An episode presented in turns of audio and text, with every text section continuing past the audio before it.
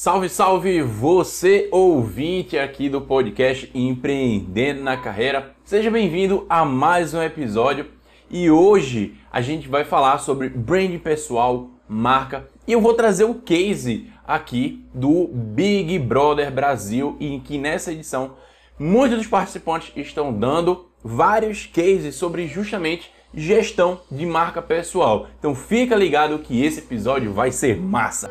Do Empreendendo na Carreira, podcast que fala de carreira, empreendedorismo e mentalidade para te ajudar a construir uma carreira de valor e que te traga lucros.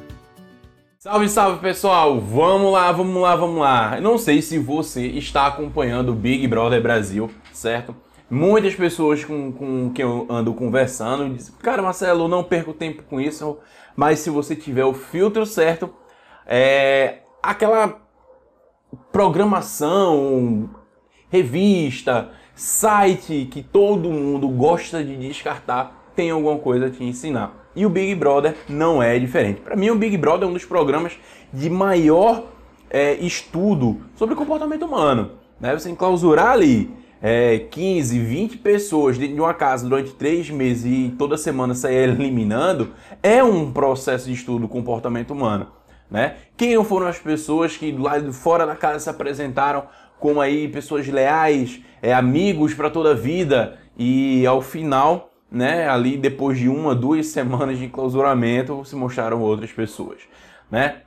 Então, é importante você ter, se você tiver, lógico, o filtro certo, o BBB ele vai te ensinar bastante. E nessa edição, né, é, desse ano, não está sendo diferente e na verdade ele está sendo até um plus. Por quê? Porque a gente está vendo, o, acho que em todas as edições do Big Brother, uma edição onde realmente a marca pessoal, certo? É esse posicionamento tanto dos participantes como o posicionamento das mulheres frente a, aos comportamentos dos homens dentro da casa está sendo sensacional e realmente são estudos de caso valiosíssimos, certo? Mas é, para a gente começar esse papo aqui, eu quero trazer logo algumas sacadas de branding pessoal da Manu Gavazzi, que vamos falar a verdade é a pessoa que mais vem se destacando no que se tange marca pessoal é a Manu Gavassi. Gente, dentro e fora da casa, a gente sabe que é importante a gestão da marca pessoal. Né? Vários foram os ganhadores do Big Brother, mas você não lembra de todos. Vários foram os participantes, mas com certeza aqueles que não marcaram, aqueles que deixaram sua marca, realmente não são lembrados. Então, o branding pessoal, ele parte justamente do pressuposto da pessoa trabalhar o, a sua imagem, né? utilizar-se da sua imagem como marca.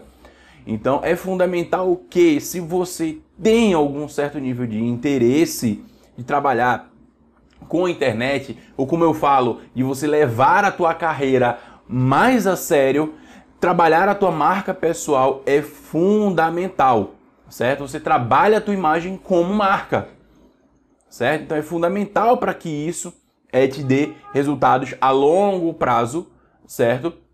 Se você trabalhar a tua carreira de forma de um negócio e todo negócio ele tem uma marca, então trabalha a tua carreira com marca pessoal e o branding pessoal ele entra nessa vertente para você entender e saber como se posicionar, é, com que forma você vai falar com o teu público, compreender claramente, né, quem você é e o que você tem a oferecer para essas pessoas. Né? No case da Manu Gavazzi, cara, é fantástico como ela sabe se posicionar, trazendo, certo? Muito claro os seus pontos fortes e os seus pontos de melhoria. E mais ainda, utiliza os seus pontos de melhoria, né? Que muitas pessoas dizem esses pontos fracos, como forma de se conectar com as pessoas. Que muitas pessoas acabam é, desqualificando as suas próprias forças. Então é muito mais fácil você se conectar com uma pessoa através dos seus pontos fracos do que diretamente com seus pontos fortes, né? Então, o primeiro ponto que a Manu traz é a questão do autoconhecimento e autenticidade pessoal dela, tá? Ela trouxe qual quem segue a Manu Gavassi nas redes sociais sabe que qual é a marca que ela está explorando agora? Who the fuck is Manu Gavassi?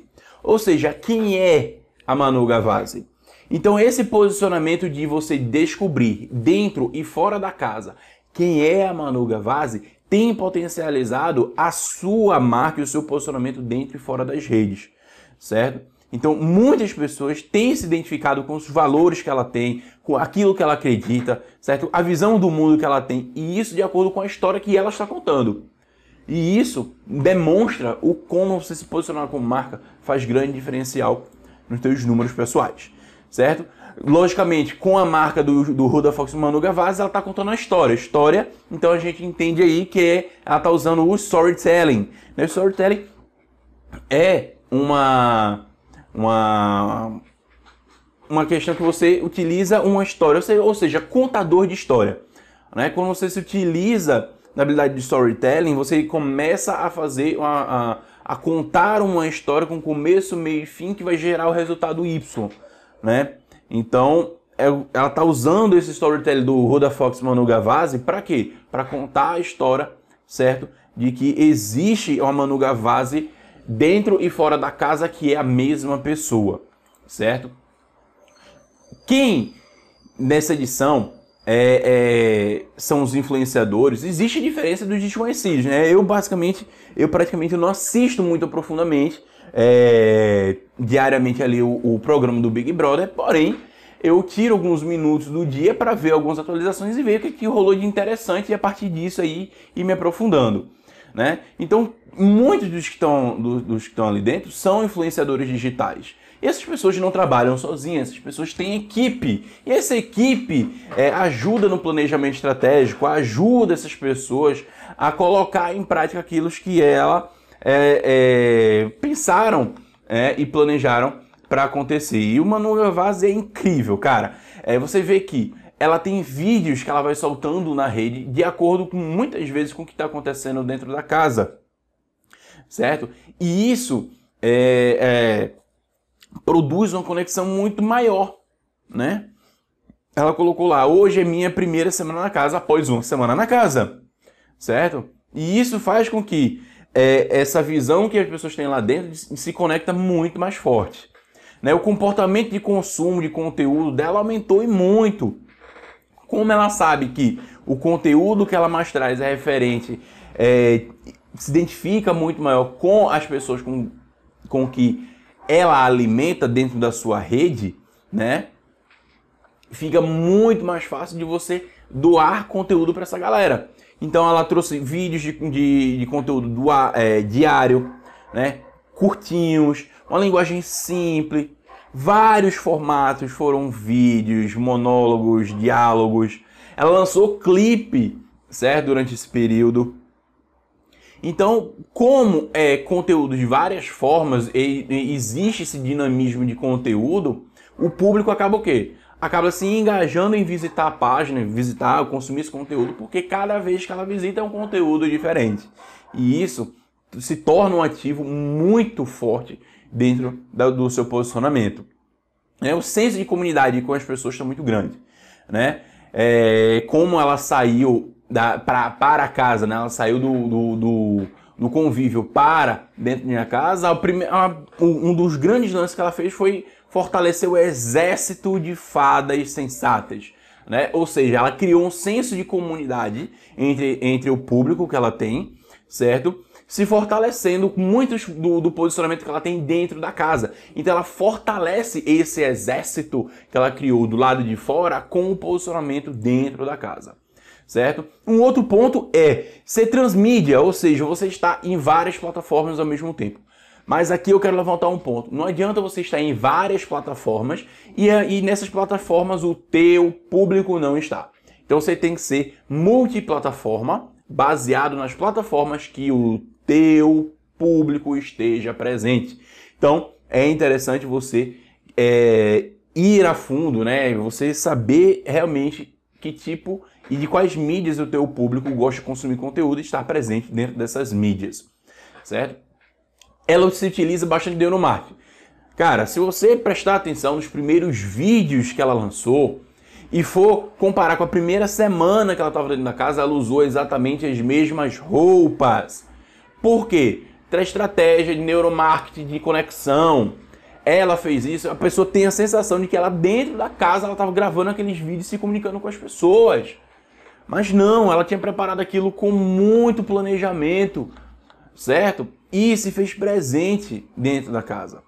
Ou seja, ela utiliza isso como forma de atrair e conquistar essas pessoas, dando a sensação justamente de que ela, de que ela está presente né, é, a, a, todo momento ali, ali na vida da pessoa, certo? Quero trazer aqui alguns também os outros pontos de pessoas que estão falhando e que falharam com a questão da sua marca pessoal. Né? A gente tem aí é, a questão do posicionamento que a gente está trazendo, tá vendo, né, da, da Bianca Andrade, né, que é, que é a Boca Rosa. É, a postura dela dentro da casa está sendo muito desconexo com o posicionamento que ela tinha dentro da própria rede social, né? Então ela sempre estava levantando a bandeira girl power, aquelas coisas para para as mulheres, ganhou prêmio por conta disso, mas as atitudes na casa não estão refletindo esse tipo de posicionamento, certo? A autenticidade dela foi colocada em xeque, certo? Muitas vezes por questão de opinião, de posicionamento é, entre os grupos dentro da casa, certo? É, a credibilidade dela, até mesmo dos produtos que ela tem aqui fora, já foi questionado, certo? E isso, para você entender, é você não pode simplesmente dizer faça o que eu falo, mas não faça o que eu faço. Isso não rola mais. Principalmente quando a gente fala em levar a nossa imagem para o mundo da internet, certo? Tudo bem, a gente tem os famosos juízes de internet, mas em cases como esse que realmente você para e vai estudar, realmente a gente se vê a questão do posicionamento incoerente. O outro é o do mais recente é... eliminado, que foi o Adson, né? O, o, o cara saiu do, do, Big Brother com uma imagem extremamente negativa, um posicionamento negativo e um comportamento extremamente negativo dentro da casa, certo? E, e, uma das perguntas ao sair da casa, né, na entrevista que o pessoal faz, é, cara, quantos, o, antes de entrar na casa, ele tinha feito um vídeo que esperava que até o momento que ele saísse, ele tivesse ali um milhão e meio de seguidores. E, na verdade, até o momento que ele tinha saído da casa, ele tinha pouco menos de 100 mil seguidores, ali entre 80 e 100 mil seguidores.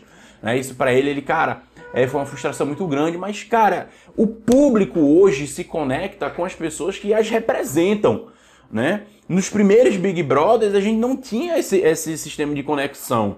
Né? Como é que assim, a gente se identificava? A gente via o programa, a gente, a, a gente se conectava com, com, com, os participantes e dava o nosso posicionamento sobre aquilo ali na hora de votar, na eliminação.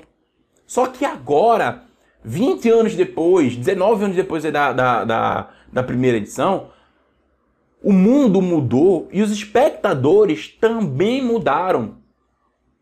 Hoje um posicionamento errado dentro da casa com tal visibilidade, ele tem um efeito imediato sobre a imagem dos participantes.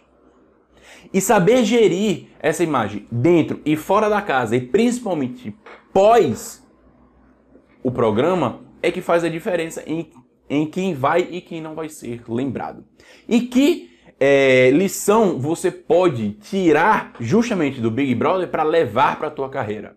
Primeiro ponto, se conheça certo? Se conheça profundamente para saber o que você vai levar para essas pessoas. Segundo ponto, congruência e coerência, certo? Como eu acabei de mencionar, não faça o que eu falo, mas faça o que eu é, não faça o que eu, é, o que eu faço, mas faça o que eu falo. Essa incongruência não existe mais, certo? É, é simplesmente você ser congruente com aquilo que você diz, com o que você faz dentro da tua carreira. O terceiro ponto é você ter um objetivo claro e traçar uma estratégia para tal. Não dá para viver a vida Zeca Pagodinho, né? Deixa a vida me levar, a vida leva eu. E como eu já vi, eu já tive muitos mentorados que tiveram a carreira é, é, sendo montada pela vida, né? Pelas necessidades que tiveram. E isso, no final, a longo prazo, no jogo mais à frente, isso faz muita diferença.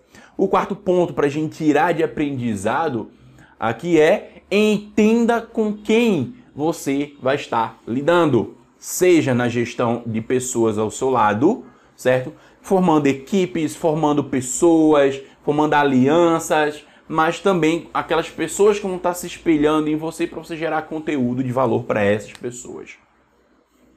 Certo? Então aqui são alguns aprendizados certo? Que a gente pode tirar dessa edição do BBB. Eu não sei você, mas eu tô torcendo bastante para Manu Gavazzi. Então, que esse podcast tenha sido de valor para você, entenda e aproveite aumentando o seu filtro sobre como consumir conteúdo de formas variadas. Tamo junto e é só o começo.